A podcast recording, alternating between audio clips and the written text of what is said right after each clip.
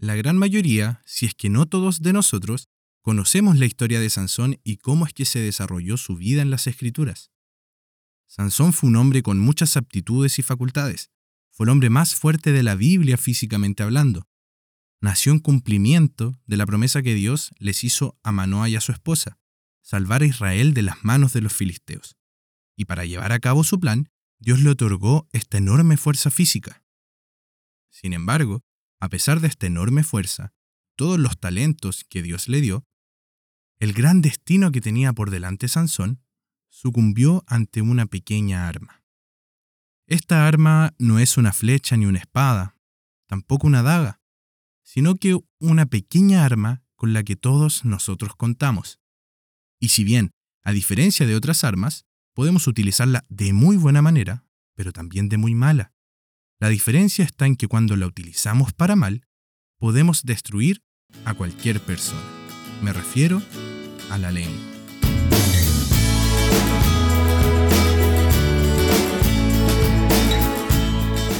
Hola a todos, mi nombre es Jorge Carreño y les doy la bienvenida a un nuevo episodio de Algo para Reflexionar, el podcast para jóvenes y jóvenes adultos de IDAM. Sansón se enamoró de una mujer del valle de Sorek, que se llamaba Dalila. Los jefes de los filisteos fueron a verla y le dijeron, Sedúcelo, para que te revele el secreto de su tremenda fuerza y cómo podemos vencerlo, de modo que lo atemos y lo tengamos sometido. Cada uno de nosotros te dará cien mil monedas de plata. Por lo que Dalila lo sedujo y comenzó a hablarle. Dime el secreto de tu tremenda fuerza y cómo se te puede atar y dominar. Aquí Sansón, con sarcasmo y con bromas, empezó a responder cada una de las preguntas de Dalila, para no revelar el secreto de su fuerza. A la tercera vez que Dalila se había dado cuenta de que Sansón no le estaba diciendo cuál era la fuente de su poder y que no le quería revelar el secreto, Dalila le dice, ¿Cómo puedes decir que me amas si no confías en mí? Ya van tres veces que te burlas de mí y aún no me has dicho el secreto de tu tremenda fuerza. Como todos los días lo presionaba con sus palabras y lo acosaba hasta hacerlo sentirse harto de la vida, al fin se lo dijo todo. Nunca ha pasado navaja sobre mi cabeza, le explicó, porque soy nazareo, consagrado a Dios desde antes de nacer. Si se me afeitara la cabeza, perdería mi fuerza y llegaría a ser tan débil como cualquier otro hombre. Cuando Dalila se dio cuenta de que esta vez le había confiado todo, mandó llamar a los jefes de los filisteos y les dijo, vuelvan una vez más, que él me lo ha confiado todo. Entonces los gobernantes de los filisteos regresaron a ella con la plata que le habían ofrecido. Después de hacerlo dormir sobre sus rodillas, ella llamó a un hombre para que le cortara las siete trenzas de su cabello, y así comenzó a dominarlo. Posterior a esto, su fuerza lo abandonó. Conocemos cómo finaliza el relato. Sabemos cómo murió y por qué perdió la vida. Al leer la historia nuevamente, me llamó la atención que Sansón cayera dos veces en lo mismo. Anteriormente a este relato, una ex prometida de Sansón le pedía que le revelara el secreto del acertijo que había expuesto a los invitados filisteos para que no le hicieran daño a su familia a lo que él contestaba que ni a sus padres se lo había revelado. Pasando los días, tras largas horas de llanto y presión en palabras por parte de su prometida, Sansón cedió y le comentó el acertijo. Quizás una de las debilidades de Sansón eran las mujeres hermosas, pero no deja de sorprenderme el siguiente versículo. Jueces 16:16 nos dice, Y aconteció que presionándole ella cada día con sus palabras e importunándoles, su alma fue reducida a mortal angustia. Presionándole ella cada día con sus palabras, su alma fue reducida a mortal angustia. Las palabras crean realidades. Lo que decimos puede cambiar el ambiente para bien o para mal. Si nuestras palabras están cargadas de negatividad, no solo nos contaminamos emocionalmente nosotros, sino también a los demás.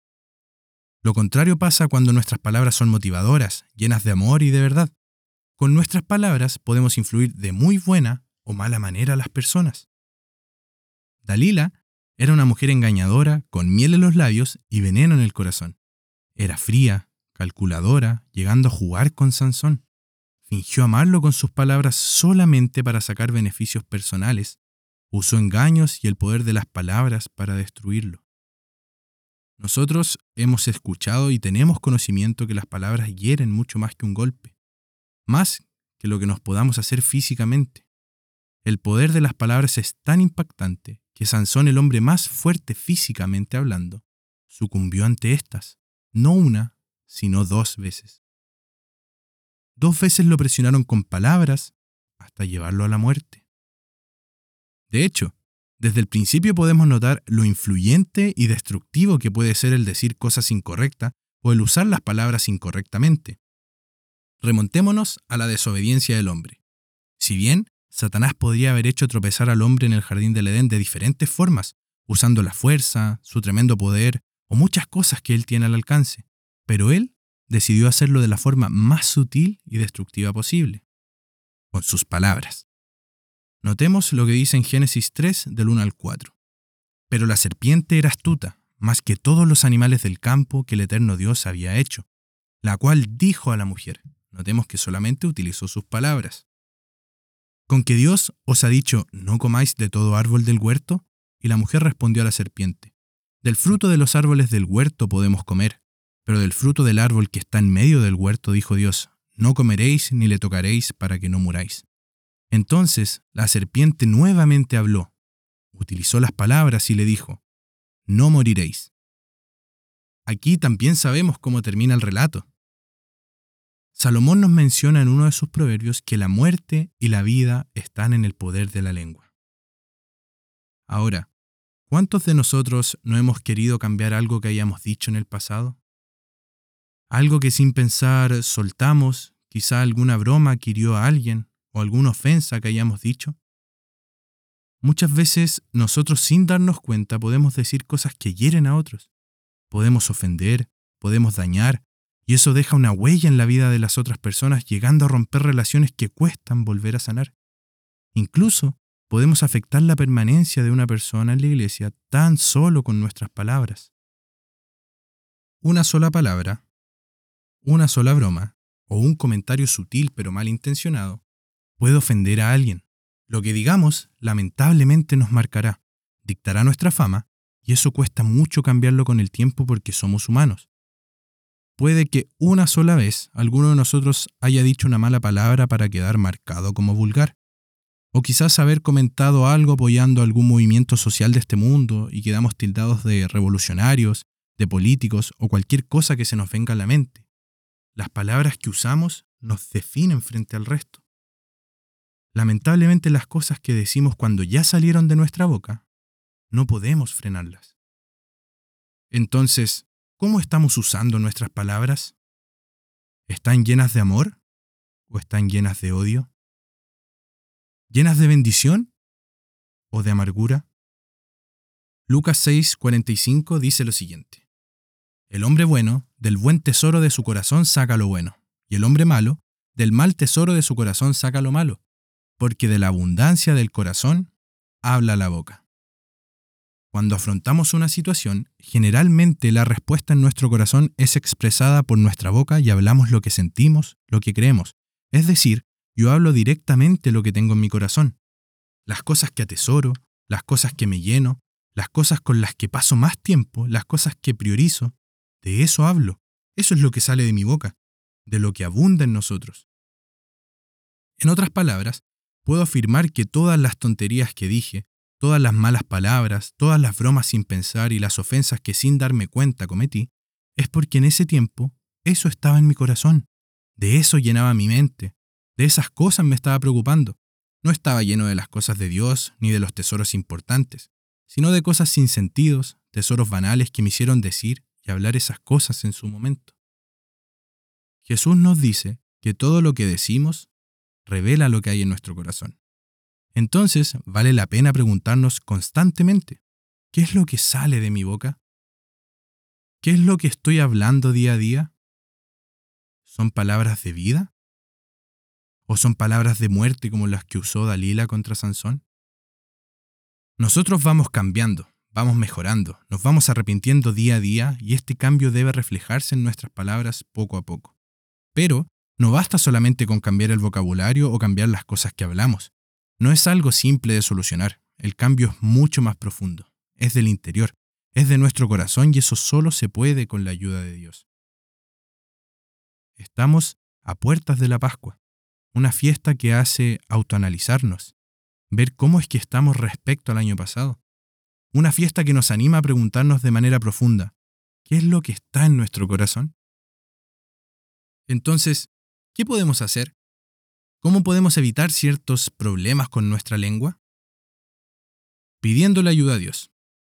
Debemos proponernos cambiar y pedirle la ayuda necesaria a Dios para cambiar y aprender a dominar nuestra lengua, ya que no depende solamente de nosotros mismos. Evitemos decir demasiadas palabras. Debemos tener cuidado con las palabras precipitadas y sin pensar. Mientras más hablamos, más posibilidades tenemos de pasar a llevar a alguien o decir algo que moleste a alguien. Es necesario tomar tiempo para pensar en palabras de ayuda y que sanen. Al que responde palabra antes de oír, le es fatuidad y oprobio. Proverbios 18:13. En lugar de apurarnos por llenar las pausas durante una conversación balbuceando lo primero que se nos venga a la cabeza, podemos concentrarnos en escuchar y entender los pensamientos de la otra persona. Evitemos las palabras destructivas. Muy a menudo, las conversaciones se pueden volver como un combate, con asaltos verbales, comentarios punzantes, y a veces esto solamente por diversión. Pero a veces los comentarios crueles duelen de verdad y pueden dañar la relación. Una avalancha de palabras hirientes puede destruir algo más que nuestras amistades. Jesús advirtió, pero yo os digo que cualquiera que se enoje contra su hermano será culpable de juicio, y cualquiera que diga necio a su hermano será culpable ante el concilio, y cualquiera que le diga fatuo quedará expuesto al infierno de fuego. Por último, apliquemos la ley de la bondad. En Proverbios 31 se puede ver uno de los retratos más positivos de un ser humano dado en la Biblia. Esta virtuosa o valiente mujer no solo trabaja arduamente y es confiable, sino que también sus habilidades para comunicarse son ejemplares. Abre su boca con sabiduría y la ley de clemencia está en su lengua. La ley de la bondad se puede comparar con la regla de oro de Mateo 7:12. Debemos decir a los demás todo aquello que queramos que nos digan. Debemos escuchar a los demás de la misma forma en que quisiéramos ser escuchados. Dios está pendiente de todo lo que decimos, todo lo que conversamos, todo lo que hablamos. Nuestro modo de hablar se tiene que caracterizar por lo que dijo el apóstol Pablo. Nuestras palabras deben ser buenas para la necesaria edificación a fin de dar gracia a los oyentes. Útil, edificante, que satisface las necesidades y es beneficioso. Estos son los objetivos para las palabras que deberíamos usar. Y para ello debemos llenar nuestros pensamientos de las cosas buenas, discernir lo que hay en nuestro corazón. Seamos discretos, seamos prudentes, pensemos antes de hablar. Cuidemos lo que sale de nuestra boca porque esto nos puede marcar y afectar en demasía en nuestra vida futura. Recordemos que la vida y la muerte están en el poder de la lengua. Recordemos también que donde esté nuestro tesoro, allí estará nuestro corazón. Y de la abundancia del corazón habla la boca. Entonces, ¿qué es lo que estamos hablando? porque esto realmente refleja dónde está nuestro tesoro. Y esto es algo para reflexionar.